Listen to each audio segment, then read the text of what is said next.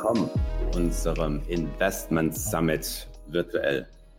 Schön, dass Sie da sind. Schön, dass Sie sich eingewählt haben äh, über Telefon oder äh, Computer, Rechner, was auch immer in diesen Homeoffice-Zeiten zur Verfügung steht. Ja, äh, wir nähern uns langsam den 10.000 infizierten Mitbürgern hier in Deutschland. Das Robert-Koch-Institut geht inzwischen davon aus, dass es bis zu 10 Millionen werden könnten. Gleichzeitig äh, sehen wir den DAX nun wohl auch äh, dauerhaft unter 10.000 Punkten. Ähm, wie kann man sich jetzt in dieser Lage informieren? Das ist die große Frage. Und deshalb sind wir bei Kevin Zeit hier auf eine Idee gekommen. Äh, sechs Tage lang, immer zur Mittagszeit, in sechs Calls wollen wir Sie aktuell informieren, äh, Ihnen zur Seite stehen mit Asset Managern, Volkswirten äh, und äh, weiteren Investment-Experten. Ich finde es großartig, dass so viele Experten sich bereit erklärt haben, hier spontan mitzumachen. Und äh, ich sage das gleich vorneweg. Die Technik ist in diesen Tagen auch nicht ganz einfach äh, in den verschiedenen Homeoffices. Äh, da werden wir uns alle erstmal dran gewöhnen müssen an diese neuen Zeiten. Aber das, was wir jetzt alle gemeinsam lernen, äh, das ist im Prinzip schon ein Wettbewerbsvorteil äh, für die Zukunft. Deswegen äh, lassen Sie uns starten. Ähm, ich gebe Ihnen kurz nochmal einen Überblick, was diese Reihe Ihnen heute zu bieten hat. Wir haben äh, hier vier hochkarätige Asset Manager am Start, äh, in der Hoffnung, dass das mit der Technik auch äh, funktioniert, dass wir auch alle hinzuschalten werden.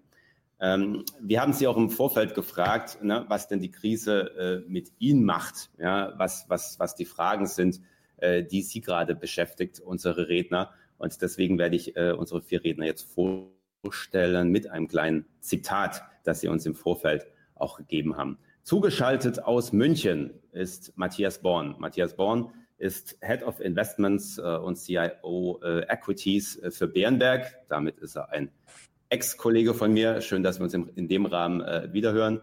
Matthias, Matthias hat uns im Vorfeld gesagt, die Krise bedeutet für mich, dass ich den Unternehmen, in die ich auch als Fondsmanager schon, seit Jahren vertraue und investiere, auch weiterhin vertraue.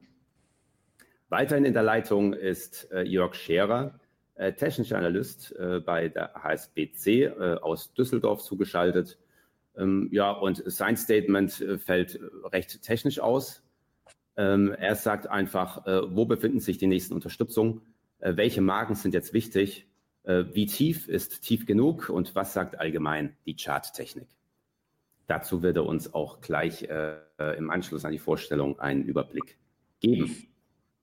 Weiterhin aus Frankfurt dabei ist Martin Stürner, Vorstandsvorsitzender der PEH Wertpapier AG. Äh, und er sagt ganz einfach, naja, äh, vor allem bei Technologietiteln sind die Auswirkungen der aktuellen Krise zeitlich begrenzt. Wir sind gespannt, was er uns dazu äh, im Laufe des Calls zu sagen hat. Schließlich aus Hamburg zugeschaltet Andreas Schwichtenberg, Portfolio Manager bei HM Trust AG. Und er führt uns in seinem Zitat ganz einfach vor Augen, die Krise verdeutlicht erneut, dass neben allen Chancen an den Kapitalmärkten die Risiken nicht vernachlässigt werden dürfen. So viel zur Vorstellung unserer heutigen Redner. Äh, wie geht es jetzt weiter? Äh, Jörg Scherer wird uns jetzt gleich einen äh, technischen Ausblick geben und auch Einblick, wo die Märkte heute stehen. Und danach beginnt unser Panel mit den Herrn Stürner, Born und Schwichtenberg, wo wir verschiedene Fragen äh, diskutieren werden. Da haben Sie auch die Möglichkeit im Chat verschiedene Fragen äh, zu stellen. Nicht alle werden wir heute beantworten. Dafür sind auch noch die folgenden fünf Tage da. Ähm, kommt also dann auch gern die nächsten Tage wieder vorbei. So, jetzt äh, versuche ich mal langsam äh, den Herrn Scherer ans Telefon zu bekommen. Herr Scherer, sind Sie in der Leitung? Das scheint leider schon mal nicht der Fall zu sein. Äh, kein guter Start. Ähm, dann würde ich sagen, äh, die Techniker im Hinterlassen in den Griff zu bekommen. Ähm, dann machen wir direkt weiter ähm, mit äh, dem Panel. Und da haben wir uns das so vorgestellt, dass wir starten mit einem Eingangsstatement von allen drei Rednern. Und ich gebe das Wort jetzt einfach einmal in die Runde. Wer äh, sozusagen äh, zu hören ist und etwas sagen kann, den bitte ich, äh, sich kurz vorzustellen und äh, sein Eingangsstatement zur Krise zu geben. Okay, dann Wie vorgeschlagen von Süden nach Norden, dann fange ich mal an. Matthias Born hier. Ja, Eingangsstatement, ähm, vielleicht von der Struktur her. Ähm, ähm, was kann man zu dem, ähm, sagen wir mal, Virus sagen? Was kann man zur Wirtschaft sagen, zum Markt und dann speziell zu einzelnen Branchen und äh, äh, einzelnen Branchen und, und, Titeln, die wir in den Portfolios haben, gerade im Aktienbereich. Ich glaube, beim Virus ist es einfach so, ähm, da sollte man, glaube ich, wir als Finanzexperten, Kapitalmarktexperten möglichst wenig zu sagen, denn äh, ich glaube, das können wir sicher am wenigsten einschätzen. Klar hat jeder da eine Meinung dazu, wahrscheinlich, äh, aber ich denke, das ist unheimlich schwierig, das von unserer Seite äh, einzuschätzen. Und das ist ja genau die Unsicherheit, die dadurch entsteht, äh, weil es eben äh, nicht so richtig ähm, greifbar ist. Zweitens, äh, wirtschaftlicher Schaden, volkswirtschaftlicher Schaden. Unser Experte dafür, der Dr. Schmieding, hat gestern mal auch in einem Call äh, Charts dazu aufgelegt, wo er verglichen hat, wie so ein ähm, Schaden äh, sein könnte auf die Volkswirtschaft, ähm, zum Beispiel in Deutschland. Ähm, wir haben ja in der Finanzkrise ungefähr, glaube ich, einen Rückgang von sieben Prozent gehabt in der Volkswirtschaft. Äh, wenn man jetzt davon ausgeht, äh, dass sagen wir, das erste und zweite Quartal davon betroffen ist, mit sagen wir, weitreichenden eben Stillständen, das aber sich Richtung Ende zweites Quartal sich wieder ein bisschen auflösen sollte, äh, dann kommen wir trotzdem zum Ergebnis, dass man vielleicht einen, einen Rückgang im GDP durchaus von, von 4 Prozent verkraften äh, müsste, ja, was natürlich auch ein ordentlicher Einschlag ist. Nicht ganz so wie in der Finanzkrise, aber dennoch natürlich ein kräftiger Einschlag. Märkte, ähm, ja, ich glaube, dazu ähm, muss man sich einfach, glaube ich, ähm, sehr neutral und da kommt die Technik ja dann auch ins Spiel. Da wird Herr Scherer sicher noch was sagen dazu, äh, denke ich, die, äh, die Stressindikatoren anschauen äh, und äh, die ähm, Sentimentindikatoren. Äh, das ist, glaube ich, das, was man hier am ehesten machen kann momentan in dem Umfeld. Äh, und die deuten natürlich alle an, dass wir, sagen wir mal, ähm, vom Sentiment, ähm, von den Paniklevels auf Extremniveaus sind. Man sollte aber auch natürlich immer beachten, dass auch in der Finanzkrise auch solche Indikatoren durchaus eben auch zu früh zum Einstieg geraten haben. Ja, das heißt, äh, auch das ist natürlich gerade in solchen Extremsituationen auch nicht immer ähm, 100 Prozent, ähm, ähm, sagen wir mal, ähm, äh, ergebnisorientiert. Und äh, deswegen sollte man das natürlich im Hinterkopf haben. Dennoch glaube ich, dass es momentan hier gute Chancen gibt. Auch in der Finanzkrise und jede Krise hat hat irgendwas Unsicheres. Ähm, ich habe auch mit Kollegen heute, heute Morgen nochmal zusammengesessen, mit denen ich damals schon in 2008 auch zusammensaß. Ähm, und ähm, da haben wir auch gesagt, auch damals äh, haben wir gesagt, die Welt geht unter. Es gab Kollegen, die haben sich im Keller äh, Vorräte angelegt. Es äh, gab Kollegen, die haben sich Goldvorräte angelegt. Auch das gab es damals. Auch damals war es so, dass man gedacht hat, die Welt geht unter. Sie ist nicht untergegangen. Äh, und zwölf Monate später waren die Aktien deutlich höher als im Herbst 08. Ähm, also ich glaube, das muss man trotzdem im Hinterkopf haben. Ähm, auf sehr kurze Sicht ist es, glaube ich, unheimlich schwierig, äh, das äh, genau einschätzen zu können. Abschließend, ähm, welche Branchen sind betroffen und wie agieren wir momentan in den Aktienportfolios speziell? klar, am stärksten betroffen ist natürlich alles, was mit Reise, Freizeit zu tun hat.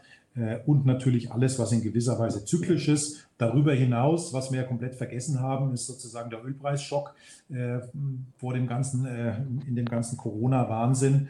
Ähm, und äh, das führt natürlich auch dazu, dass der Ölsektor unter Druck ist und natürlich auch auf der anderen Seite durch die ganze Krise natürlich auch die Banken unter Druck sind. Ja.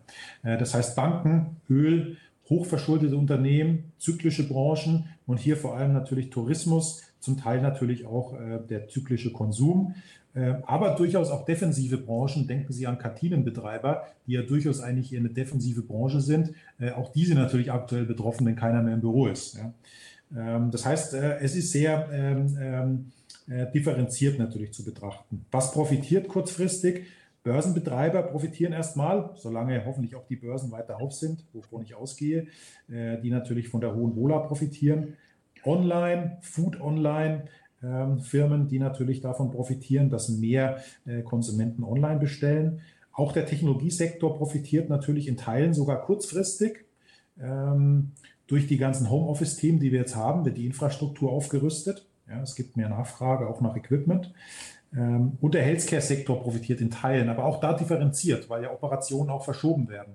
Das heißt, Firmen, die äh, sagen wir mal, bestimmtes Equipment für bestimmte Operationen zur Verfügung stellen äh, oder auch sozusagen ähm, Teile, ähm, ähm, die hier verwendet werden bei Operationen, äh, äh, sind davon natürlich auch äh, negativ betroffen.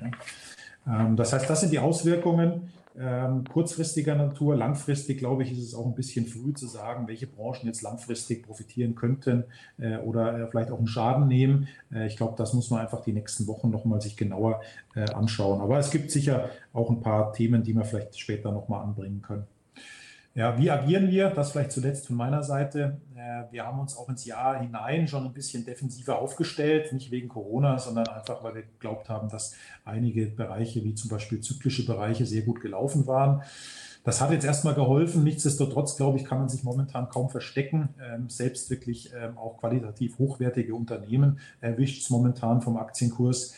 Ähm, und äh, das macht es natürlich momentan äh, auch selbst für äh, Portfolio-Manager wie uns, die sehr, sehr ähm, stark Richtung Geschäftsmodelle mit hoher Qualität investieren, natürlich trotzdem schwierig. Ja? denn man kann sich auch da natürlich nur sehr schwer verstecken. Es gibt nur einige wenige Firmen, die in dem Umfeld wirklich, ähm, sagen wir mal, absolute Performance ist eher sehr rar äh, und relative Performance ist auch äh, natürlich äh, sehr fokussiert auf ein paar wenige, auf ein paar wenige Firmen und ein paar wenige Subbranchen.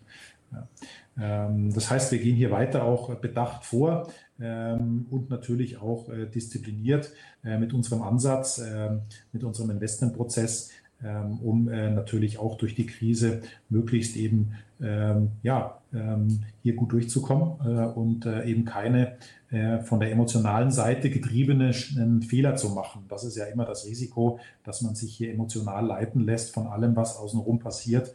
Ähm, und das, glaube ich, äh, ist besonders wichtig. Äh, und ich glaube, alle von uns haben schon ähnliche Krisen erlebt. Und ich denke, zurückblickend ist das immer das Entscheidende gewesen. Ja. Selbst in Phasen wie 08 im Herbst, da kann ich mich auch erinnern, da waren auch viele Restaurants leer. Ähm, und ähm, äh, am Ende äh, ist es trotzdem eben auch wieder äh, in die andere Richtung gegangen.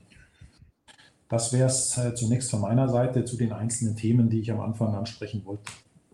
Vielen Dank, Matthias, nach München für diese erste Einschätzung.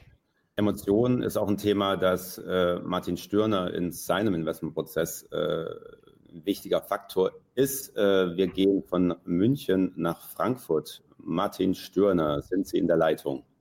Das bin ich. Ich hoffe, Sie können mich auch hören. Auch von meiner Seite, hallo. Und kurzes Statement. Ähm, alles, was Herr Born gesagt hat, können wir natürlich unterschreiben, weil dass die Tatsachen sind, so wie sie sich jetzt gerade darstellen. Ich will mal versuchen, mich ähm, auf die Fakten- und Datenlage zu beschränken und sehen Sie mir es nach, nicht zum Corona und zur Entwicklung äh, dergleichen weiter äh, mich auslassen, weil ich auch nur das nacherzählen kann, was Sie alle lesen und hören. Demzufolge, was sehen wir und wie es Herr Hujara gerade angesprochen hat, was sehen wir denn äh, emotional in Anführungszeichen, wir arbeiten systematisch, um die Emotion auszuschalten. Ganz wichtiger Indikator äh, in unserer Erfolgsgeschichte in dem Indikatorensystem. Wir waren 2018, lassen Sie mich kurz äh, ausholen, um es dann ganz kurz zu machen. 2018 im Herbst waren wir mit 0% investiert mit unserem internationalen äh, vermögensverwaltenden Aktienansatz. Per jetzt sind wir in die Krise reingefahren mit 60 Prozent, haben dann relativ stark auf 30 reduziert und befinden uns im Moment so zwischen 40 und 45, je nach Tagesschnitt äh, im Moment, um Ihnen mal ein Gefühl für das aktuelle Ergebnis zu geben.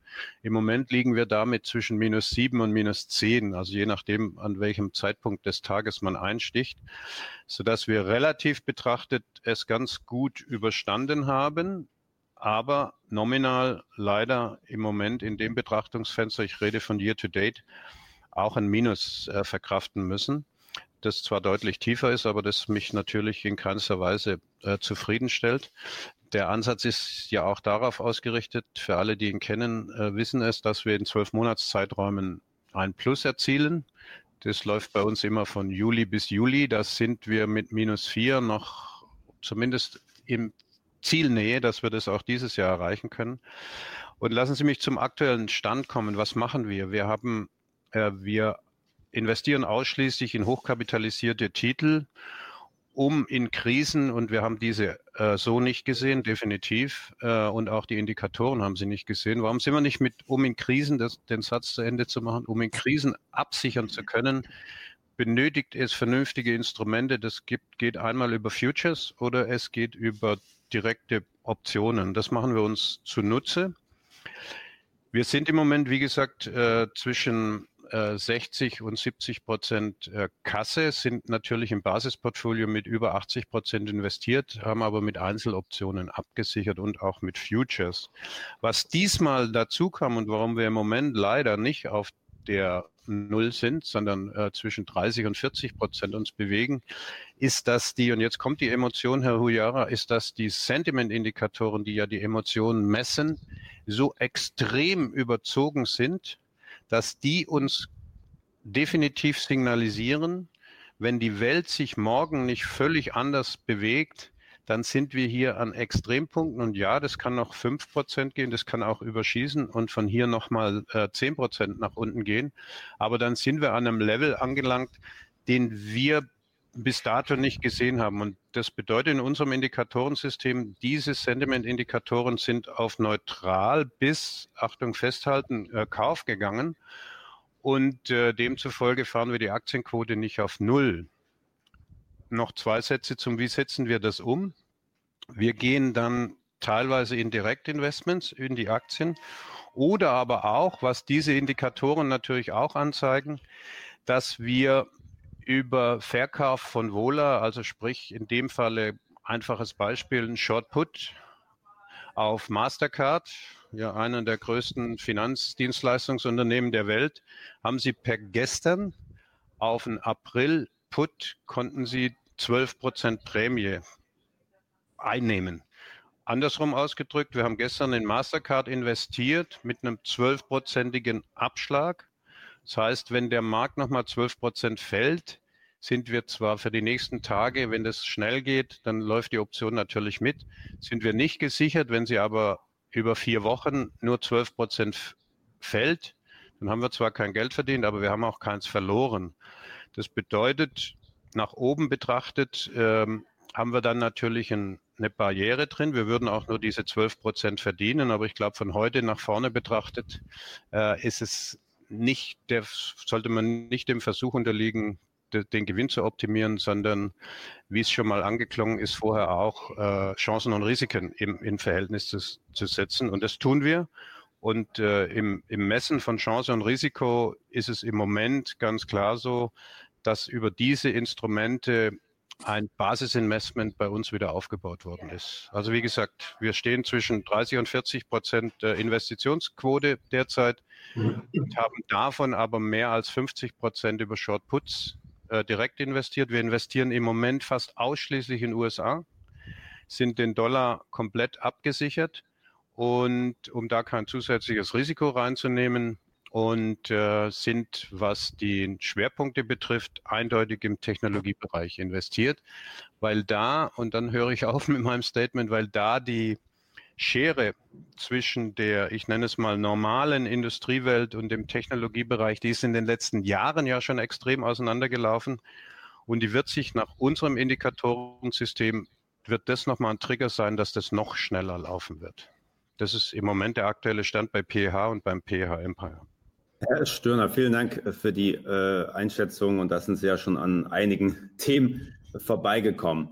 Wir gehen von Frankfurt äh, nach Hamburg. Herr Schwichtenberg, äh, Sie haben uns auch im Vorfeld gesagt, dass das Thema ähm, Risiken stärken jetzt natürlich eine ganz besondere äh, ja, Bedeutung äh, erlangt und Sie haben auch über Absicherungsstrategie natürlich äh, immer ged sich Gedanken gemacht. Wollen Sie Ihr Eingangsstatement auch noch mit dem Thema verbinden? Gerne. Ich kann mich, hallo erstmal aus Hamburg, ich kann mich den beiden Vorrednern nur anschließen. Ähm, ja, wir fragen uns tagtäglich, ob die Zeit, also der Zenit der Angst langsam überschritten ist. Wir verfügen über ein, äh, ein sehr strenges Risikomanagement und haben die, die Position, die wir eingehen, liquide Position, auch mal mit Stops versehen. Und da wäre ich, würde ich eigentlich schon fast den Ball nach jetzt ins Feld abspielen. Wenn wir die Stops oder bei der Stop-Systematik sind und setzen diese Stops, gucken uns genau die Starttechnik auch an und haben die Erfahrung gemacht, Anfang des Jahres mit äh, spitzen Bleistift ins Stoff setzen. Jetzt konnten wir den wegschmeißen und seit zwei Wochen kann man noch mit einem dicken Edding arbeiten, weil die Spitzbewegungen so brutal sind. Die schützen uns aber eben vor Verlusten. Und sie haben uns dieses Jahr vor klar bewahrt, weil diese massiven Kursverluste konnten wir uns so erst nicht vorstellen. Wie gesagt, wir haben uns aber durch ähm, Sicherung, durch Stoff und durch Absicherung an der Euro, Absicherung, davor schützen können. Und deswegen auch zu dem Eingangsstatement äh, ist es jetzt Zeit zu investieren, müsste sich jeder selber eben halt fragen, äh, unsere quantitativen Systeme sehen keine Laufphasen, nur wir passen uns da Volatilität an und äh, gehen dementsprechend auch nur mit geringen Investitionsquoten im Markt, wie gesagt, auch mit Stops oder mit Absicherung. Herr Schwichtenberg, vielen Dank. Versuchen Sie beim nächsten Redebeitrag so nah wie möglich bitte an, an Ihr Mikrofon zu gehen. Zwischendurch hat es ein bisschen, ein bisschen gehakt, zumindest bei mir. Ja, das war unsere kleine Runde durch die Republik schon mal. Äh, wir würden jetzt gerne noch mal nach Düsseldorf gehen äh, und äh, um eine technische Einschätzung der jetzigen ganz aktuellen Lage bitten. Jörg Scherer, wie sieht's aus? Ja, hallo Markus. Erstmal herzliches Willkommen auch von meiner Seite. Ich hoffe, es geht Ihnen gut, Sie sind gesund äh, und munter, freuen sich bester Gesundheit. Das sind die wichtigsten äh, Themen aktuell. Und dann versuchen wir in diesem Rahmen auch nochmal die Märkte ein bisschen in den Griff zu kriegen. Ähm, wir haben ja schon der Herr Stirner, der Herr Born, die haben das beide schon äh, angerissen, was äh, das Thema äh, der Psychologie, äh, der massenpsychologischen Phänomene betrifft. Und da sind wir natürlich ganz äh, im Herzen der äh, technischen Analyse, weil das ist genau das, wo unsere Analysemethode herkommt, was wir versuchen im Aggregat über alle äh, Marktteilnehmer ähm, abzubilden. Und da ist die aktuelle Marktphase halt so, wir haben eine Vielzahl von Gaps auf dem Weg äh, nach unten vom Allzeithoch. Man mag es ja kaum glauben, ist äh, kein Monat her äh, zeitlich gesehen und äh, wirkt wie, dennoch wie ein Relikt aus vergangenen Tagen. Eine Vielzahl von Kurslücken nach unten gerissen, also Chartbereiche, wo keine Notierung äh, stattgefunden hat. Ähm, breite Kursbänder, die wir nach unten überspringen haben. Das ist immer eine Indikation dafür, dass wir äh, eine stark von der Psychologie dominierte Marktphase haben. Also äh, Angst und äh, Panik, das scheinen derzeit äh, ganz klar die dominierenden Einflussfaktoren zu sein. Und ähm, ich es ist, sind ja schon verschiedene Sentimentserhebungen angesprochen worden und äh, Stimmungsbilder ähm, ja, angesprochen worden. Da muss man sagen, man kann aus dem technischen Baukasten, es spielt praktisch keine Rolle, ähm, welches Kriterium man heranzieht, alle zeigen im Prinzip Extremausschläge und deswegen äh, ist, glaube ich, das Gebot der Stunde aus Investorensicht, einen kühlen Kopf zu bewahren. Sachlichkeit ist wichtig und ein Stück weit objektive Einordnung. Und das will ich jetzt sozusagen versuchen. Vielleicht noch ein paar ganz kurze Highlights. Wir haben den schnellsten und äh, schärfsten Kursverfall im äh, DAX äh, gesehen seit Bestehen, also in der gesamten Historie seit 1988 gab es keinen dynamischeren Rückschlag Richtung Süden. Wir haben letzte Woche den zweitgrößten Tagesverlust ähm, gehabt, also das äh, sozusagen äh, nochmal zwei schöne Beispiele oder weniger schöne Beispiele, um ehrlich zu sein, wo man die den Grad an Panik und ähm, das Mitreißen der äh, Marktteilnehmer dran festmachen kann.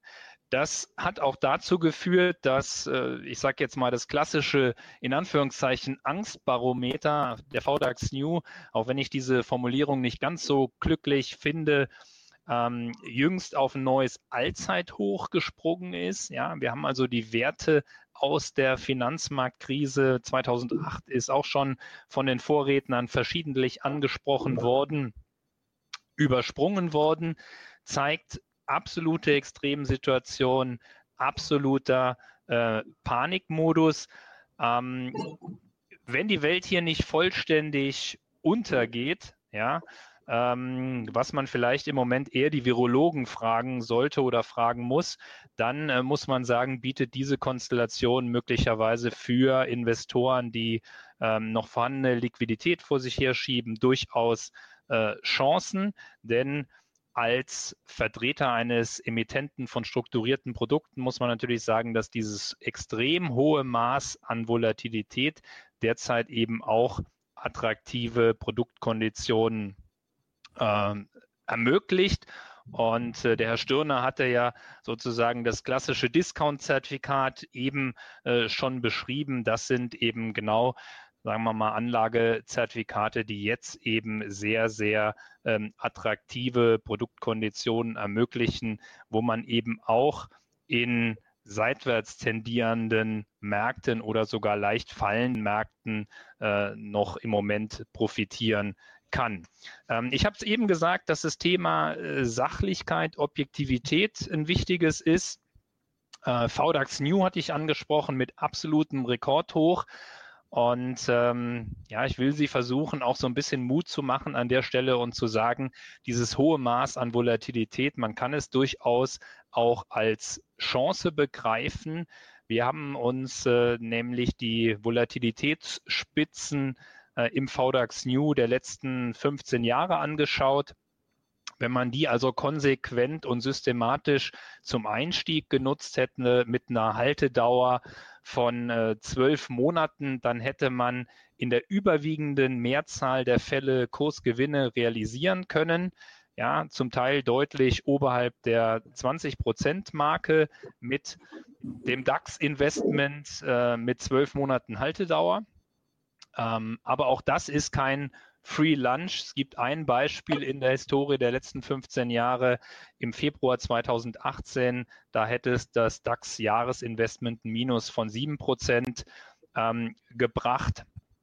Ähm, deswegen ist es gut, dass es in unserer Auswertung auch äh, ein negatives Beispiel äh, gibt. Also Quintessenz, um an der Stelle auch dann einen Strich darunter zu ziehen, wenn man äh, diese Hochvolatilitätsphasen, wie wir aktuell eben eine haben, konsequent und systematisch nutzt, dann sollte man als Anleger langfristig davon profitieren, wohlweislich, dass man im Moment dafür gute Nerven braucht und eben auch ein hohes Maß an Selbstdisziplin mitbringen muss, um diese äh, Hochvolatilitätsphasen zu nutzen. Herr Scherer, vielen Dank. Da geht es uns schon ein kleines äh, bisschen besser. Tatsächlich äh, wurden Sie jetzt auch hier im Chat äh, schon etwas als, als bullish äh, bezeichnet. Ähm, deshalb da gleich nochmal äh, die Rückfrage. Na, von welchen Zeiträumen sprechen wir da jetzt eigentlich? Also müssen wir jetzt auf ein Jahr einstellen, drei Jahre, zehn Jahre, bis sich das ganze Thema irgendwann äh, wieder relativiert? Ja, also mir war wichtig, ne, Objektivität, Sachlichkeit äh, und das war ähm, die Auswertung über solche Volatilitätsspitzen im VDAX New gesehen. Wenn man das eben objektiv überprüfbar, jede solcher Volatilitäts äh, genutzt hätte, um ein DAX Long Investment mit einem Laufzeit, äh, mit einer Laufzeit von einem Jahr äh, einzugehen. Und dann wäre man bis auf die Ausnahme 2018 immer sehr gut damit gefahren. Also, wo ich im Moment herkomme, äh, um sozusagen stark von der Psychologie geprägte Märkte derzeit um die Anleger äh, ein Stück weit zu sensibilisieren. Wir haben eine absolute Extremphase. Ja, und ich kann vielleicht an der Stelle auch äh, noch mal ein bisschen na nachlegen, denn der VDAX New war äh, nur ein Beispiel.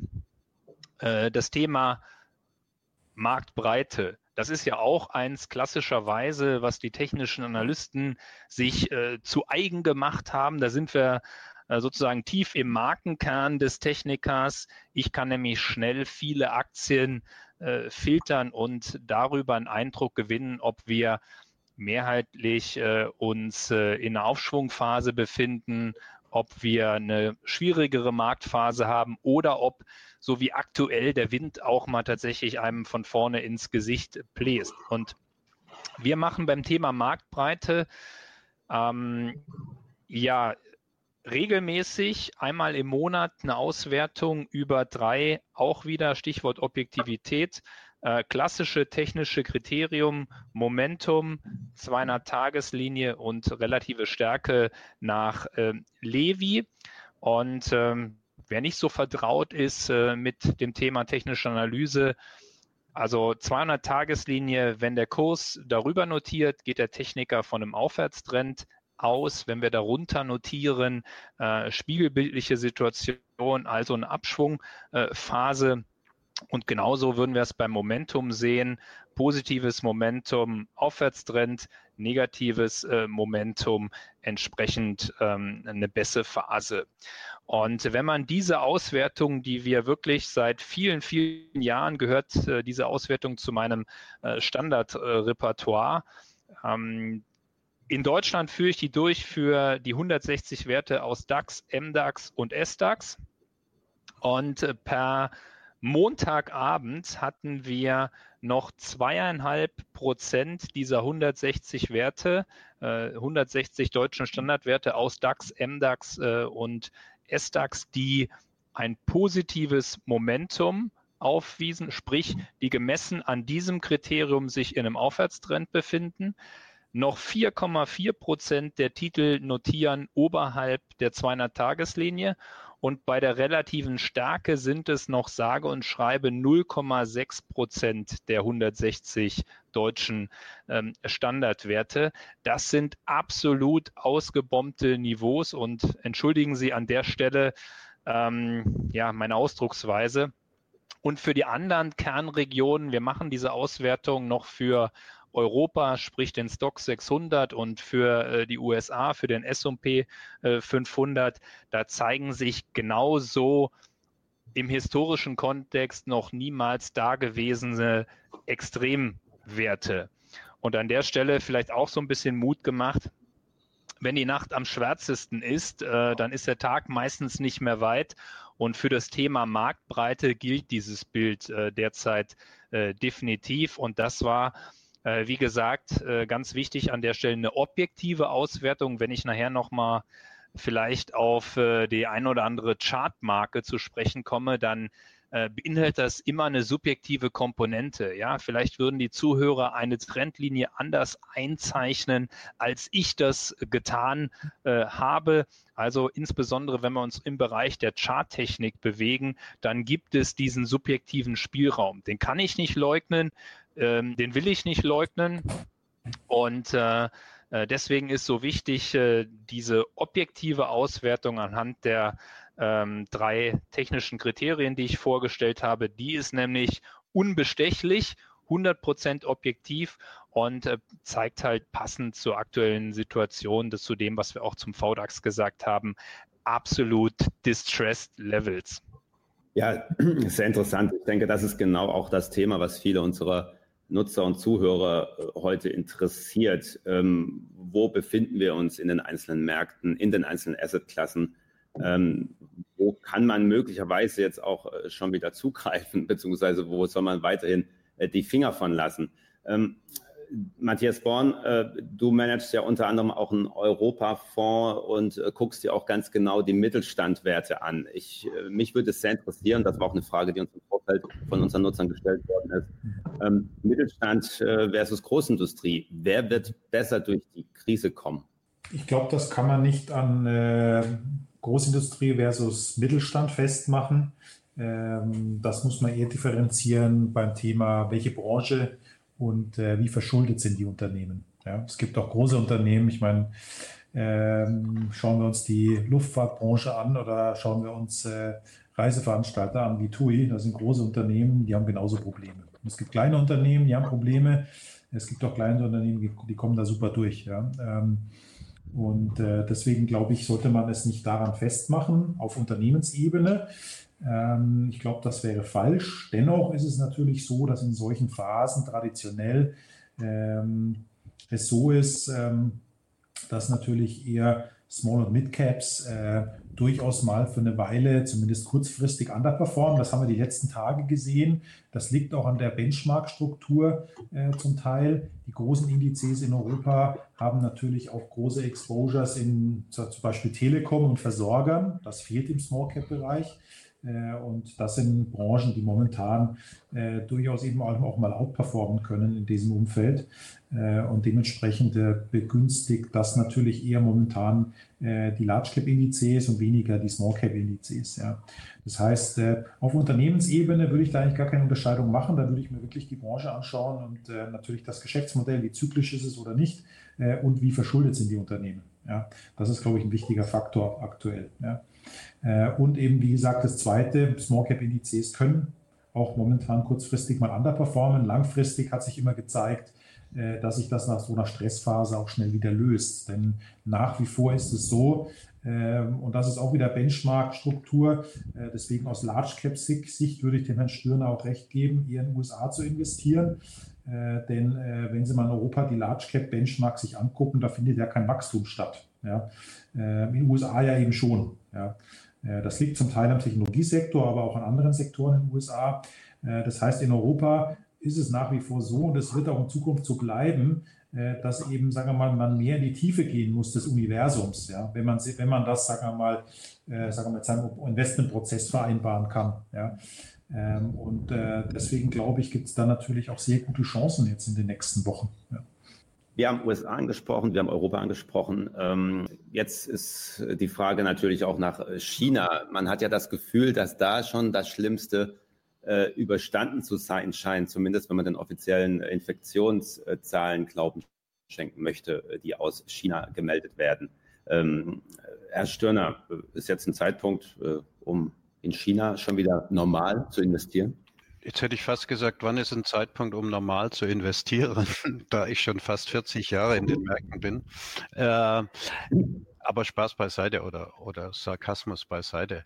Es ist, äh, wie, wie auch gerade schon angeklungen ist, es ist ein Zeitpunkt da, um in aktiv gemanagte Strategien reinzugehen, die Dinge umsetzen, von denen Sie überzeugt sind, dass die richtig sind. Und jetzt komme ich äh, Richtung China.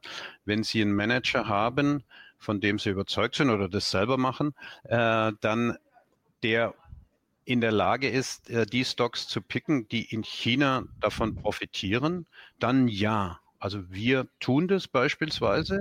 Die gehören, ich hatte es vorher schon mal erwähnt, wir investieren nur in die 150 nach Market Cap größten Titel weltweit. Da gehören mittlerweile auch ein paar chinesische äh, Aktien mit dazu.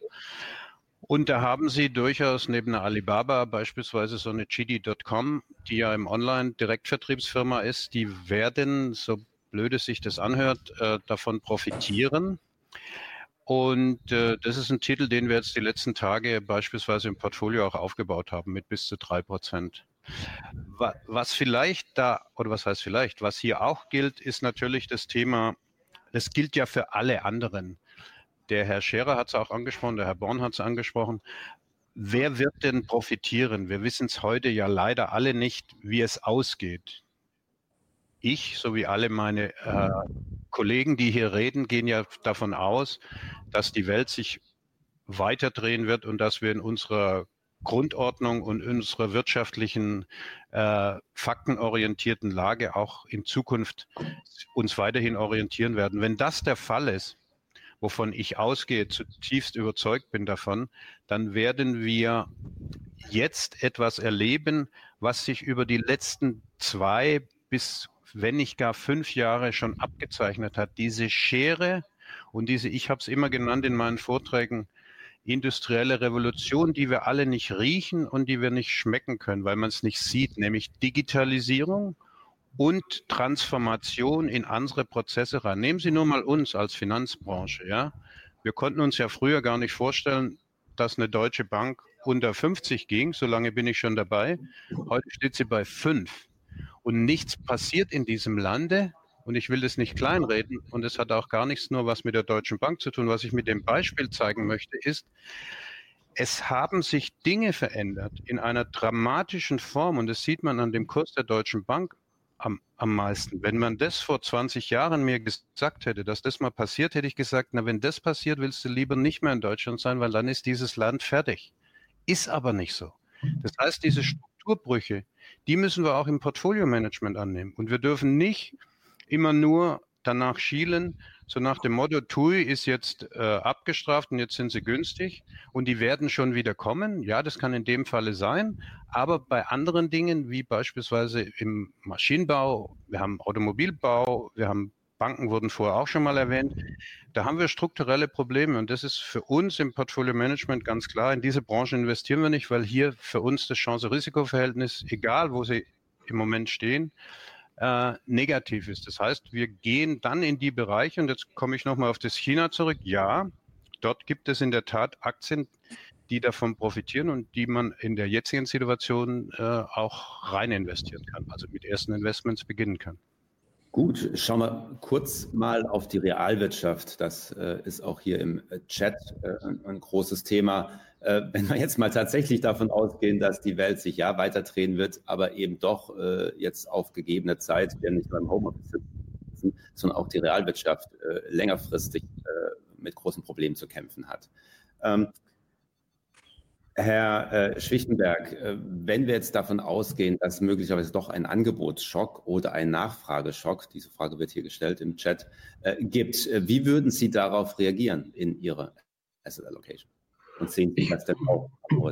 Wir gucken uns die Märkte ganz genau an und wir sehen auch sehr skeptisch die Unternehmensanleihen. Also wenn es tatsächlich so ist, dass die Wirtschaft innerhalb der nächsten zwei Quartale nicht mehr nach vorne kommt, weil das Misstrauen äh, der, der Bevölkerung, dass das Leben miteinander äh, sich verändert. Man, man holt den Restaurantbesuch nicht, nicht nach, man, man, man äh, wird Sachen, die man aufgeschoben hat, zwar vielleicht das Auto auch dementsprechend bestellen. Wenn jetzt aber die, der Mittelstand darunter leidet, gucken wir auch sehr stark auf die äh, Unternehmensanleihen und stellen auch fest, dass die Kurse am Markt nicht unbedingt echt sind und nicht, nicht äh, dementsprechend auch äh, stabil sind, wenn wir äh, kaufen oder verkaufen wollen. Insofern wäre das für die Asset Allocation für uns äh, sehr stark im Fokus, weil wir dann wieder auf Liquidität, auf äh, liquide äh, Segmente zurückgreifen würden, sprich Aktie, sprich Eurex. Also ich sehe es äh, sehr skeptisch für Unternehmensanlagen. Wir sehen jetzt schon, dass selbst Kleinigkeiten, die im Markt gehandelt werden sollen, dass dort äh, Geldbriefkurse zurückgezogen werden. Also das könnte wirklich ein Problem darstellen. Wir haben jetzt auch auf der Plattform verschiedenen Content gehabt auf Cap Insight, wo es viel um ETFs ging und scheinbar scheinen doch relativ viele Marktteilnehmer äh, immer noch ein Thema zu mir haben, wie funktioniert das eigentlich mit diesen ETFs? Und ich habe auch in meinem Bekanntenkreis jetzt oft gehört, naja, so schlimm ist ja alles gar nicht. Die ETFs sind schuld, weil die eben nicht unterscheiden nach, nach Qualität äh, des Unternehmens und das ganze Thema einfach noch äh, deutlich verstärkt wird. Äh, Matthias, äh, teilst du die Einschätzung und vielleicht kannst du das auch nochmal mit äh, einem Kommentar, wie, wie jetzt das aktive Management in dieser Phase gefordert ist, verbinden? Ähm, ja, also sagen wir mal, äh, diese scharfen Marktbewegungen, die wir momentan haben, hängen jetzt nicht zwingend, glaube ich, mit ETFs zusammen. Das hängt eher mit, sagen wir mal, vielen ähm, Investoren äh, weltweit zusammen, die eher natürlich, ähm, sagen wir mal, ähm, ja, systematische Modelle haben, ähm, die eben bewirken, äh, dass extreme Swings natürlich auch stattfinden in der Allokation von bestimmten, ähm, ja, äh, bestimmten Assetklassen ähm, und äh, natürlich auch Einzelassets. Ja. Ähm, und äh, da haben wir auch in der Vergangenheit schon öfter darüber publiziert, ähm, dass wir glauben eben, dass generell jetzt schon vor Corona, äh, dass eben diese Marktbewegungen immer stärker wär, oder stärker geworden sind im Vergleich zu vor noch ein paar Jahren oder auch im Vergleich zu vor 10, 15 Jahren. Ähm, und ähm, das hängt aber, glaube ich, weniger mit ETFs zusammen. Ja. Jetzt im Vergleich ETF versus aktiven Fonds. Ähm, ich meine, wir haben es ja die letzten zwei Jahre schon bewiesen, ähm, dass wir dort eben den Unterschied machen können. Wir haben seit Start Oktober 2017 jetzt mal als Beispiel mit dem Europafonds äh, zweistellig outperformed. Ähm, das heißt, äh, wir sind zumindest den Beweis angetreten, dass wir es besser können als ein ETF. Ja? Und Natürlich hängt das zusammen mit unserer Strategie, die schon lange so auch erfolgreich ist, ähm, seit, ähm, seit mehr als einer Dekade ähm, und äh, die wir diszipliniert weiterführen. Ja. ETFs haben ihre Daseinsberechtigung. Wir setzen ja auch ETFs ein in unserer Vermögensverwaltung zum Beispiel, äh, wo wir auch taktische Allokationen hier und da eben umsetzen wollen ähm, in bestimmten Assetklassen. Ähm, und insofern, ähm, obwohl ich natürlich aktiver Portfolio-Manager bin äh, und das im Prinzip meine Konkurrenz ist, äh, verteufel ich das auch nicht. Ähm, aber ich denke, es gibt eben weiter einen guten Grund, gerade in solchen Zeiten in aktive Fonds zu investieren. Wie gesagt, äh, wir haben es bisher bewiesen. Wir haben auch dieses Jahr leicht outperformed. Das ist jetzt keine riesen Outperformance. Ich hätte mir jetzt auch ehrlicherweise ähm, sicher ein bisschen mehr erwartet in dem Umfeld, weil sicher eigentlich Qualität normalerweise besser performen sollte. Momentan sind aber die Verwerfungen auch so extrem äh, zum Teil, ähm, äh, dass, dass das natürlich auch schwer zu beurteilen ist. Ja. Und, ähm, aber auch dieses Jahr haben wir outperformt, auch wenn nur leicht. Ähm, und äh, insofern haben wir da auch wieder den Unterschied gemacht zu einem ETF. Ja. Und äh, das wären im Prinzip so meine Themen zu diesem, äh, zu diesem Aspekt. Ja. Ich würde gerne, Martin Störner, darf ich noch was ergänzen zu dem Aktiv? Ich glaube, dass das für die Zuhörerinnen und Zuhörer ganz äh, wichtig ist und interessant ist. Es gibt ja zwei Arten von aktiv. Das eine ist die aktive Gewichtung, aber trotzdem relativ voll investiert zu sein. Dann haben Sie noch die andere Produktgattung, die auch aktiv die Risiken rausnimmt und dann wieder Risiken erhöht. Ich denke, da ist der große Unterschied zwischen aktiv und, und passiv im, im ETF-Bereich zu sehen, insbesondere in diesen Risikophasen. Das wäre mir wichtig, nochmal zu ergänzen da in dem Bereich. Dankeschön. Ähm, worauf ich jetzt gerne nochmal kommen würde, auch als Bürger dieses Landes und äh, dieses, dieses Kontinents. Ähm, wie zufrieden sind Sie denn mit äh, dem, was Europa und unsere Regierung im Moment denn tun äh, in Bezug auf die Maßnahmen, wie sie getroffen werden, in welcher Geschwindigkeit? Äh, und dann eben dann auch, was diese Maßnahmen äh, nachher für Rückschlüsse zulassen äh, für die Finanzmärkte. Ähm, Herr Lichtenberg, wie sehen Sie das? Die Außendarstellung finde ich zu defensiv. Ich, wir vermissen sowas wie früher den, den Draghi-Put. Äh, es wird alles, dass die Politiker die Getriebenen sind. Es, die Entscheidung kommt, wenn andere Länder sich schon getroffen haben. Und man sieht es eben an den Märkten, die, die Märkte, die Marktteilnehmer haben noch kein Vertrauen. Es nützt nichts, wenn die Zentralbanken Gelder äh, bereitstellen. Ähm, es fehlt halt das Vertrauen. Wir sehen kurzfristige Sprünge von 500 bis 1000 Punkten in den USA. Das, das Ganze verpufft. Und man braucht ja auch nur äh, vor die Tür zu gehen, selber hier in Hamburg, bis es sich hier durchsetzt. Es, es wurde dann viel zu spät äh, verboten, dass Kinder auf Spielplätze gehen. Es ist für alle nachvollziehbar, wenn Schulen und Kitas geschlossen sind, dass auch Spielplätze nicht, nicht genutzt werden. Es, es dauert viel zu lange. Es fehlt eben das, das äh, Vertrauen oder möglichst mal das ganze Vorderwelle sich darauf einzustellen. Also wenn das geschehen würde, Stichwort wie vor einigen Jahren noch der, der Draghi-Put, dann kommt das Vertrauen auch schnell wieder. Zurzeit wirkt es doch wirklich so, dass äh, die, Statistiken immer mehr in die Höhe gehen und von der, von der Problematik her äh, die Politiker dann erst abends dann zu Statements kommen. Heute soll eben Merkel nochmal zu den Bürgern sprechen. Das ist alles irgendwie gefühlsbestimmt. Das ist nicht, nicht überzeugend genug. Herr Stöner, Sie waren vor kurzem, glaube ich, noch in Asien. Ähm, ja, das war ich. Genau. Eine kleine äh, Zeitreise ja. äh, diesen Tagen. Äh, wie sehen Sie das? Also ja, ich war in Asien, ich bin gesund zurückgekommen und äh, bin auch jetzt gesund, habe demzufolge mein Umfeld nicht, nicht angesteckt, glücklicherweise. Ähm, ich bin zufrieden mit dem, was die Politik macht. Ich äh, denke, wir neigen oftmals dazu, äh, immer schnell zu kritisieren, äh, was man hätte per heute noch besser machen können. Das ist ja so ähnlich wie bei uns in der Anlagepolitik. Per heute, ich war äh, gerade heute Vormittag in der Anlageausschusssitzung von der Pensionskasse, da kam natürlich auch die Frage, ja, warum sind Sie nicht ganz rausgegangen? Haben Sie doch gesehen. Äh, bei einem Ergebnis von minus sieben ähm, fühlt man sich da relativ gut, aber nominal hat der Anleger natürlich recht. Und so geht es mir jetzt auch mit den Maßnahmen. Ich mache es ja wieder, Herr Scherer. Äh, versuche mich an, an, an knallharten Fakten zu orientieren. Es gibt ja äh, auf dem Bloomberg mittlerweile auch diese Infektionsstatistiken und dergleichen. Wenn wir uns die ansehen, dann sehen wir ganz deutlich, dass China, wo es ja losging, relativ schnell nach oben geschossen ist und dann mit drastischen Maßnahmen das eingedämmt werden konnte. Wenn wir den Zahlen äh, vertrauen können, dann waren es in den letzten zwei Tagen zwischen 10 und 12 äh, Neuinfizierte würde bedeuten, ohne dass ich äh, mich jetzt weiter dazu auslassen möchte, ich kann nur die Zahlen ablesen, dass es dort einigermaßen im Griff ist. Und das sehe ich auch und deshalb bin ich froh darüber, was die Politik jetzt hier macht, dass wir hier auch so für uns ja drastische Maßnahmen greifen. Wir arbeiten alle im Homeoffice, keiner äh, geht mehr unters Volk oder, oder sonst so hin. Und deshalb bin ich auch hier sehr zuversichtlich, dass das wirkt. Das dauert jetzt, diese berühmten 14 Tage, vielleicht dauert es auch drei Wochen. Und dann gehe ich von aus, ist das äh, relativ gut im Griff und vertraue da auf die Experten. Und deshalb bin ich mit dem, was passiert, zufrieden. Ich hoffe nur und kann an alle appellieren in meinem Umfeld, das auch umzusetzen und äh, einfach dann mal zu Hause zu bleiben und die Salatschüssel selber zu füllen, anstatt äh, irgendwo sich, sich rauszubewegen. Und, und vor dem Hintergrund, ähm, klare Antwort, ich im Nachhinein wüsste ich auch das eine oder andere, was man hätte schneller machen können, aber in Summe bin ich damit zufrieden, weil ich davon überzeugt bin, dass diese Maßnahmen greifen. Insbesondere, weil wir ja Richtung Asien blicken können und sehen können, wie es sich dort ausgewirkt hat.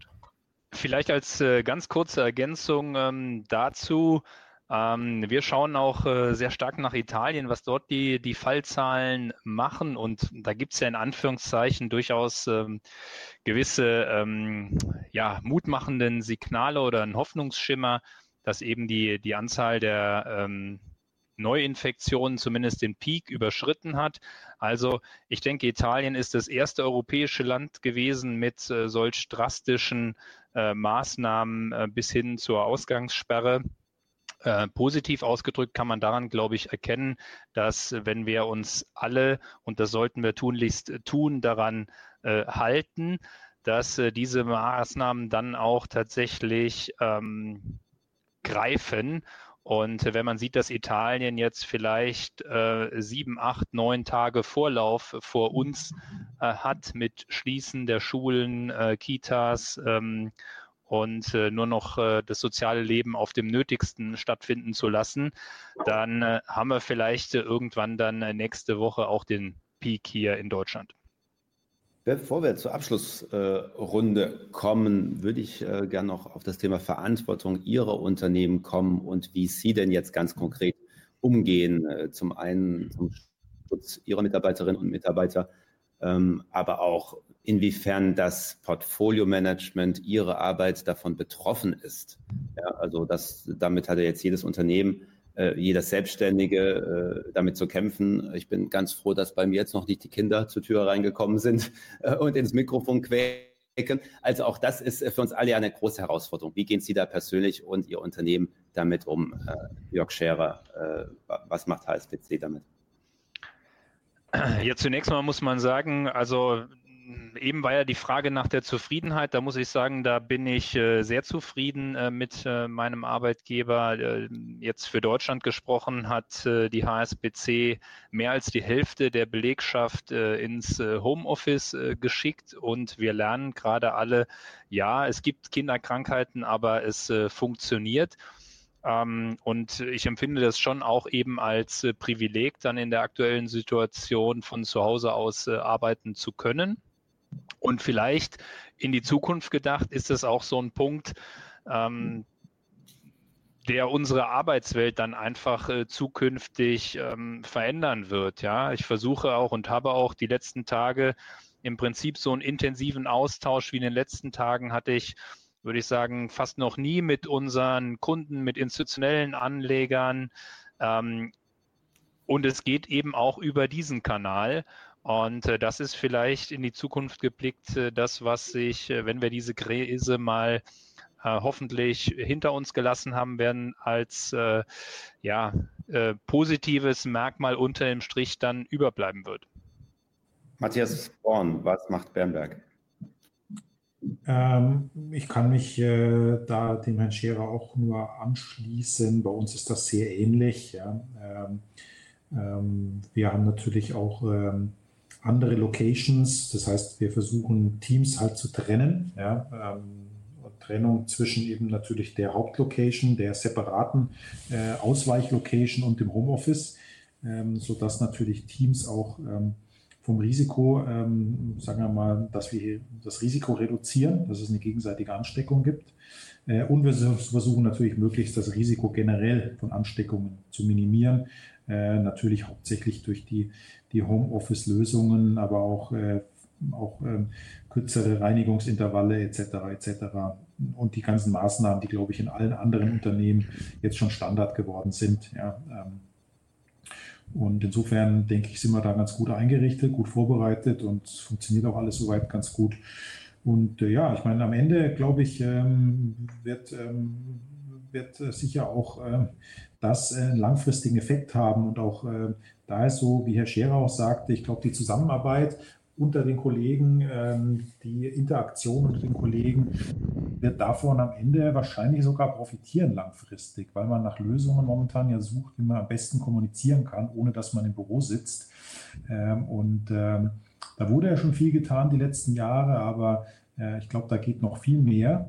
Ähm, und da gibt es sicher auch einige Unternehmen, die davon profitieren. Und wir als, ähm, als ähm, Akteure, als Arbeitnehmer werden am Ende auch davon profitieren, äh, wenn wir hoffentlich das Ganze irgendwann mal überstanden haben. Bis es soweit ist, müssen wir alle noch hart arbeiten und äh, jetzt auch die nächsten Tage auch erstmal überstehen mit, mit kühlem Kopf. Dafür leite ich jetzt noch einmal äh, die Schlussrunde ein, was wir uns unseren Nutzern jetzt als letztes Statement äh, nochmal mitgeben, verbunden mit Ihrer Einschätzung, wie tief wird es denn jetzt äh, allgemein auch mal ganz unten nach unten gehen, bis es dann irgendwann mal wieder nach oben geht. Herr Störner, möchten Sie beginnen? Gerne. Ich schließe mich dem an, was ich äh, vorhin schon gesagt habe. Wir beginnen ähm, Investments äh, wieder aufzubauen. Äh, Schwerpunkt äh, fast ausschließlich in USA.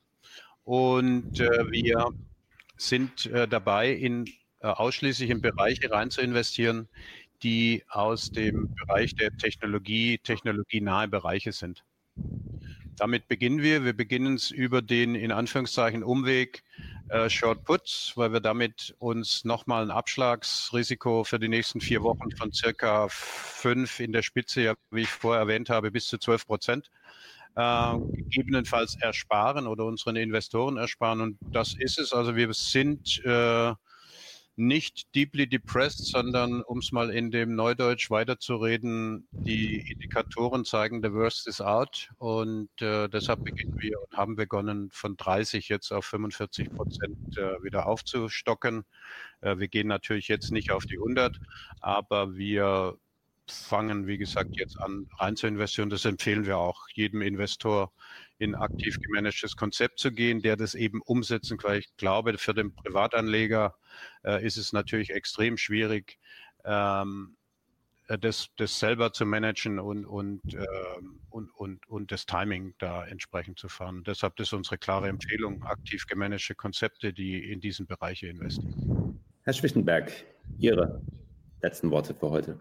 Wir können den Anlegern nur empfehlen, die Investitionsquoten an die Wohle anzupassen. Solange die Wohle so hoch ist wie zurzeit, äh, macht es uns Erachtens keinen Sinn, mit richtigen großen Investitionsquoten in den Markt reinzugehen, sondern unsere Devise ist vorsichtig mit Stop-Loss arbeiten und die Wohle im Blick zu halten als Indikator für die Investitionsquoten. Vielen Dank. Matthias Born. Ja, also anschließend auch an mein Eingangsstatement. Ich glaube, äh, auf Sicht von äh, auf Sicht von ähm, zwölf Monaten, äh, wenn wir da zurückblicken, wenn wir das heute sicher als, äh, als Kaufchance beurteilen. Die kurzfristige Sicht ist immer schwierig. Äh, ich glaube, ähm, das, das sind sehr gute, sehr gute Zeiten, um mal äh, sich wirklich in, äh, über Aktieninvestments eben Gedanken zu machen.